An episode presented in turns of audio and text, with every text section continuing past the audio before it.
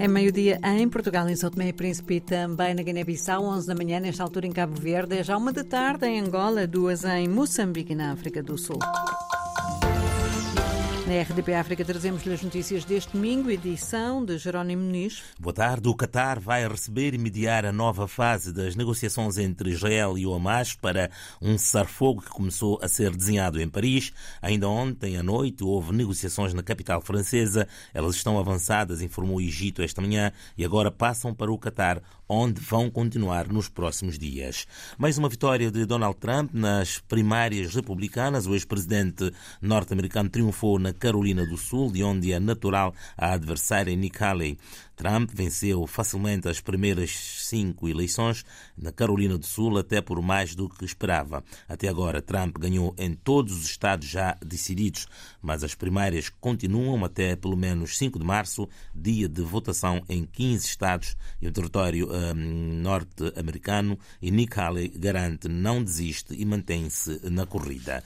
Primeiro dia oficial de campanha para as legislativas antecipadas em Portugal, mas as máquinas eleitorais dos já andam há semanas no terreno. A Aliança Democrática escolheu Lamego, o Partido Socialista escolheu Viseu para a despedida da pré-campanha ontem à noite e a ganhar balanço para o primeiro dia oficial. A reportagem de Inês Ameixa.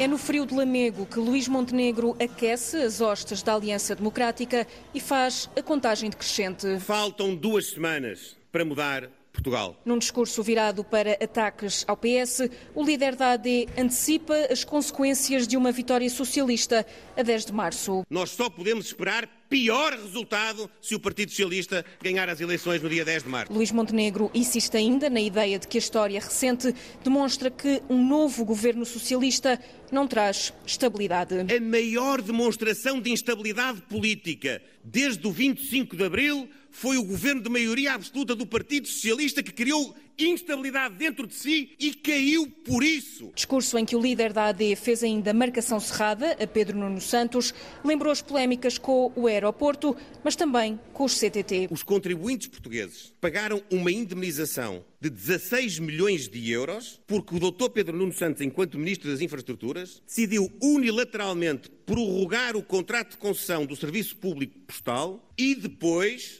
a empresa moveu uma ação contra o Estado. Foi parar a um tribunal arbitral. E esta indemnização foi fixada por unanimidade, ou seja, até o próprio árbitro do governo acabou por aceder ao pagamento de 16 milhões de euros dos impostos dos contribuintes para cobrir a incompetência do atual secretário-geral do Partido Socialista. Comício no Teatro Ribeiro Conceição, em Lamego, que encheu na véspera do arranque oficial da campanha. Em Viseu, Pedro Nuno Santos contou com Basílio Horta, que reacendeu na noite socialista o fantasma do Chega, enquanto o líder do PS lançava dúvidas a capacidade da AD fazer contas certas, jornalista João Alexandre.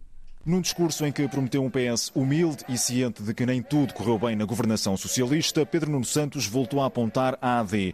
O líder do PS repete a ideia de uma aventura fiscal e faz as contas. O rombo das propostas da AD significa, ao fim de quatro anos, 23,5 mil milhões de euros perdidos. É um segundo PRR. O PRR está a apoiar empresas.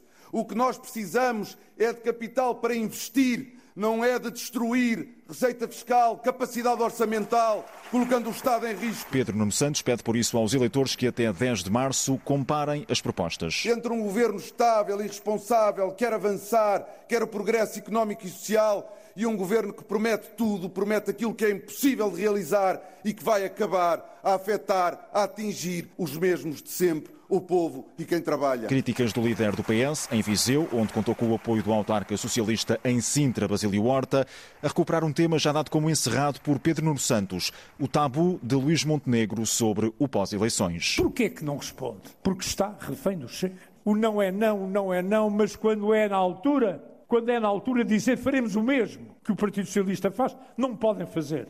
Porque se o fizessem, vinha logo o Chega a dizer: ah, o PSD está feito com o PS. O Chega é contra porque não quer a unidade das forças democráticas, porque ele está nas bordas do regime, para não dizer fora dele. Recado de Basílio Horta, fundador do CDS, para a direita, numa intervenção em que defendeu ainda que só os socialistas podem dar ao país liberdade e estabilidade. Oficialmente, a campanha eleitoral para as eleições antecipadas de 10 de março começou hoje. A jornada 23 da Primeira Liga de Futebol junta no mesmo dia os três clubes grandes, Porto, Benfica e Sporting. O Benfica e o Sporting lutam pela liderança nesta altura. O Benfica lidera o campeonato com 55 pontos e vai jogar em casa a partir das 6 da tarde com o Portimonense. O Sporting tem os mesmos pontos, mas um jogo a menos. Hoje visita o Rio Ave em Vila do Conde. O jogo começa às 8 e meia da noite. O Porto também joga às 6 como o Benfica, está em terceiro, tem 48 pontos e vai jogar no campo do Gil Vicente. Jogos com relato aqui na RDP África. Jerónimo Nis com as notícias deste domingo foi a edição do meio-dia na RDP África.